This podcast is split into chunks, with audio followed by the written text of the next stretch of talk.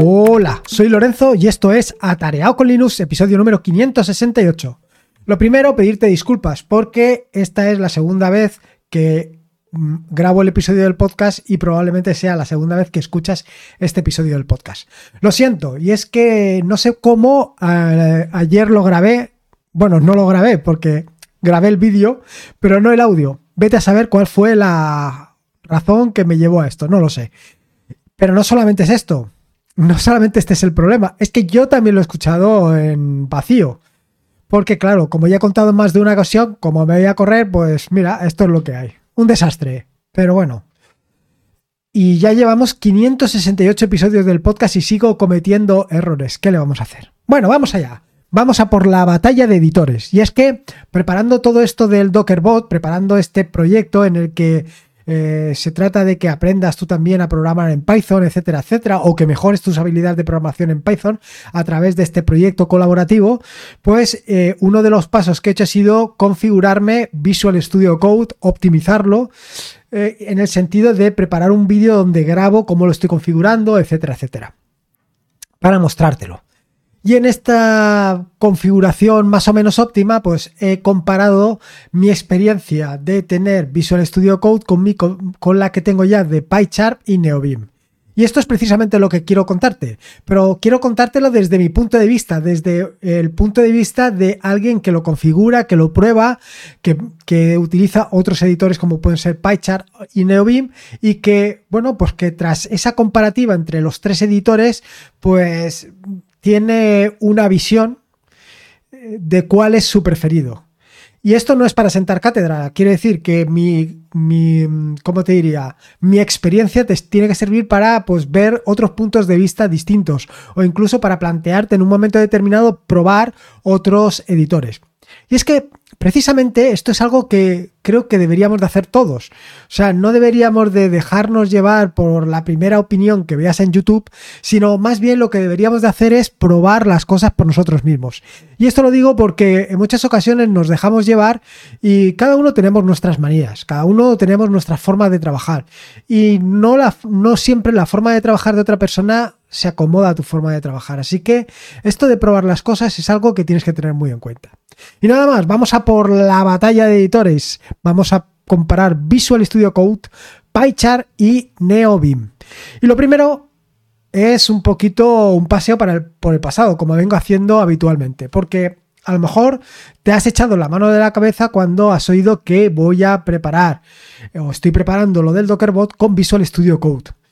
Cuando yo soy un ferviente defensor de NeoBeam. ¿Por qué con Visual Studio Code? Bueno, pues esto ya creo que lo conté en un vídeo anterior. Eh, la elección de Visual Studio Code es porque es uno de los editores más extendidos, si no es el más extendido ya. Y en este sentido, pues es muy sencillo que encuentres eh, vídeos que te muestren cómo puedes configurarlo para trabajar con Python o vídeos donde te muestran cómo resolver cualquier problema. Y es que, esto ya lo comenté, eh, una de las grandes ventajas de utilizar una herramienta, una aplicación, un servicio, un coche que es el más utilizado, es que hay mucho más soporte sobre eso que sobre cualquier otra cosa. Eh, por ejemplo, los móviles. Si te compras uno de los móviles más utilizados, es más posible que, en caso de que tengas un problema te encuentres alguien que ya ha tenido ese problema y te dé la solución. Por esto es una de las razones de irme a Visual Studio Code. Y por supuesto porque está al alcance de todo el mundo. Un aviso para navegantes, o mejor dicho, un aviso a programadores. Lo primero y principal es que cuando estoy hablando de un... cuando hablo de escribir código, no me refiero a pulsar teclas y juntar eh, ifs, sino lo que me refiero es tener eh, un editor de código que te permita escribir código con garantía. Es decir, un editor de código que te permita tener un depurador, que te permita tener un linter, un analizador estático de código, que tenga autocompletado, que tenga todo ese tipo de cosas. No me refiero a trabajar directamente con Microsoft Word, que podrías también escribir código de esa manera, pero evidentemente lo que vas a escribir con Microsoft Word no tiene nada que ver con tener un editor de código. Por eso, eh, en este planteamiento de comparar los tres editores, se trata de compararlos instalando todas las herramientas, todos los complementos, todas las eh, utilidades necesarias para que ese editor tenga una funcionalidad completa. Así que nada, vamos allá. Dicho esto, empezamos por Neobim, por supuesto. Para mí, eh, Neobim es eh, mi ojito derecho. Para mí Neobim es el... ¿Cómo te diría yo? Mi editor, mi editor por defecto, es que es así. Es mi editor preferido, la, niña de mis ojos. Y lo cierto es que mm, ponerte a escribir Python con Neobim mm, no es una cosa trivial. Y no es una cosa trivial porque necesitas instalar varios complementos. Porque de caja mm, Neobim no tiene prácticamente de nada. Tan es así que vas a tener que instalar un gestor de complementos. O sea, esto es para que te hagas una idea de lo operado que viene. Con lo cual, eh, esto ya es una barrera de entrada bastante importante, pero no solamente esta.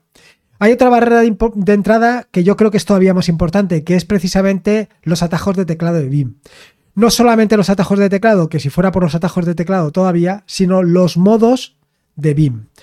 Y es que Claro, eh, trabajar con BIM te, o con NeoBIM en este caso te, obliga a conocer los modos, te obliga a conocer el modo de insertar, el modo de visual, el modo normal, todos estos modos que te ayudan a trabajar. Entonces, si tú ahora lo que quieres hacer es aprender Python y no tienes ni idea de, de BIM o de NeoBIM, uno de los problemas con los que te puedes encontrar es que vas a tener que aprender no solamente Python, sino que además vas a tener que aprender a trabajar con BIM y con NeoBIM, lo cual yo creo que es demasiado. Luego, por otro lado, no solamente esto, sino que tienes que seleccionar cuál es el gestor de complementos que quieres utilizar para trabajar con NeoBIM. Y hay varios. O sea, puedes eh, utilizar, por ejemplo, el que estoy utilizando yo, que es Lazy, pero hay otros muchos. Con lo cual, primero tienes que hacer una búsqueda y una... Em, ¿Cómo te diría? Un trabajo de averiguar exactamente cuál es el que mejor se adecua a tus, a tus necesidades y con el que más a gusto estás. Esto prácticamente se relaciona con lo que te estaba contando anteriormente. Vas a necesitar básicamente tener em, un tiempo en el que buscar ese gestor y normalmente te decantarás por el más utilizado por lo que te he dicho anteriormente. Una vez ya tengas solucionado el tema del gestor de complementos, lo siguiente es elegir eh, el conjunto de complementos que vas a utilizar para programar en Python. Y aquí ya tienes otro problema adicional, porque complementos para NeoBeam hay tantos como, bueno, hay una barbaridad. Y no solamente esto, sino que además hay una barbaridad que hacen exactamente lo mismo que hacen cosas parecidas, o incluso hacen cosas que se solapan. Por ejemplo, eh, linters de código, pues hay una barbaridad. autocompletado, pues por ejemplo, yo he utilizado en un momento determinado Coq y ahora estoy utilizando el autocompletado que viene con NeoBimi que está implementado en Lua. En fin, que hay muchas opciones, lo cual esto es un trabajo que le tienes que dedicar pues bastante considerable. Luego, por otro lado, tienes el siguiente problema que es configurarlo. No solamente está en instalar todos estos complementos, sino además en configurarlos. Y la configuración no te creas que es sencilla.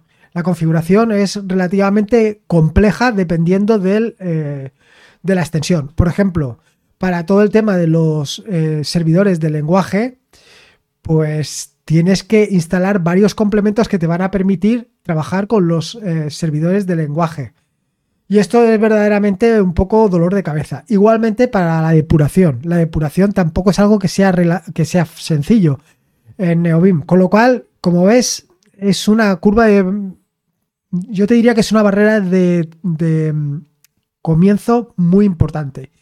Y no solamente esto, cuando ya lo tienes todo configurado, cuando ya lo tienes todo funcionando, cuando ya tienes todo perfectamente optimizado, viene alguien y saca una actualización. Porque esto es otro de los inconvenientes de NeoBeam. Y es que continuamente están sacando actualizaciones, una detrás de otra, y es una verdadera barbaridad. Y hay algunas extensiones, hay algunas em, actualizaciones de algunas extensiones que lo rompen. Y cuando lo rompen, siempre sucede que lo necesitabas urgentemente. Así que como ves, eh, no solamente está la barrera de entrada de aprender a trabajar con los modos de BIM, sino que además tienes que lidiar con las extensiones, con la configuración de las extensiones y con la actualización de las extensiones. Es eh, un, trabajo arduo eh, que sí, que luego tiene muchas ventajas porque tienes un editor muy personalizado y muy adaptado a tus necesidades, pero lleva un trabajo bastante considerable. El siguiente de los editores, por supuesto, Visual Studio Code, y es el editor que precisamente eh, voy a utilizar para los vídeos de Dockerbot. Empezar a programar con Visual Studio Code en Python no es trivial tampoco. Me sucede prácticamente lo mismo que en el caso de NeoBeam. No exactamente, no es lo mismo, porque una de las ventajas que tiene Visual Studio Code frente a NeoBeam es que el gestor de complementos viene ya instalado por defecto. Pero, amigo, ¿qué complementos, qué extensiones tengo que utilizar con Visual Studio Code? Pues aquí pasa exactamente lo mismo. Tienes otra miriada de extensiones que te van a permitir trabajar. Incluso extensiones que son packs de extensiones. Por ejemplo, eh, de Python hay algún pack que contiene varias extensiones. Con lo cual te puedes encontrar en la situación de que estás instalando una extensión que además viene en un pack. Eh, son cosas eh, un poco complejas. O sea, no es que sean complejas, pero que te hacen perder mucho tiempo. Porque hasta tenerlo todo perfectamente configurado y adaptado, pues se lleva un tiempo. De nuevo, vuelvo a insistir. No se trata de escribir código, no se trata de empezar a escribir Python allí, sino de escribir Python en condiciones de tener tus linters, de tener tu depuración, de, tener, de tenerlo todo perfectamente funcionando. Y esto es algo que, en fin, que no es nada trivial. No es nada trivial por lo que te acabo de decir. Y luego mm, sucede también un poco lo mismo que sucedía en el caso de NeoBeam. Algunas extensiones, cuando se actualizan, pues rompen. Y ya estás con el mismo problema. Una de las soluciones una de las soluciones que tienes para mm, el tema de mm, todas las extensiones, de elegir las extensiones es, pues hombre, en el caso de Python, dejarte aconsejar por las extensiones eh, de Microsoft. Pero bueno, esto ya es un poco alternativo. Yo te digo lo mismo que te decía anteriormente. Mi recomendación es que te instales varias extensiones, las pruebes y te quedes con aquellas que más te gustan. En el vídeo sobre Dockerbot te mostraré qué extensiones voy a utilizar. Pero no se trata de que utilices estas, sino de que las pruebes y tú mismo saques las conclusiones. Y por último, el último de los eh, editores sobre el que quería hablar es precisamente PyCharm. Yo creo que este, este último contrincante es el que para mí es el más sencillo. Es el más sencillo de ponerme a programar sin haber instalado prácticamente nada. Nada, pero nada de nada. Quiero decir, no, yo creo recordar que no tengo instalado ningún complemento. Que instalé eh, PyChar y me puse a programar de inmediato. Porque ya viene con todo, ya viene con eh, los linters, ya viene con las el modo de depuración, en fin, que puedes empezar a trabajar de una manera sencilla. Así que yo es una opción que tengo siempre muy en mente. De hecho, eh, cuando no estoy programando en, NeoBeam, programo en PyChar. Las cosas como son. ¿Qué es lo que no me gusta de PyChar? Bueno, pues lo que no me gusta de PyChar es que está eh, implementado en Java. Y lo cierto es que consume muchos, desde mi punto de vista, demasiados recursos. No es tanto como el caso de Visual Studio Code, donde eh, tienes por detrás a Electron y todavía consume más recursos, pero para mí es demasiado. Luego, el segundo de los inconvenientes, desde mi punto de vista, que tiene PyCharm es que está muy enfocado en Python. Claro, ahora mismo a ti te viene fantástico porque eh, nos centramos en Python.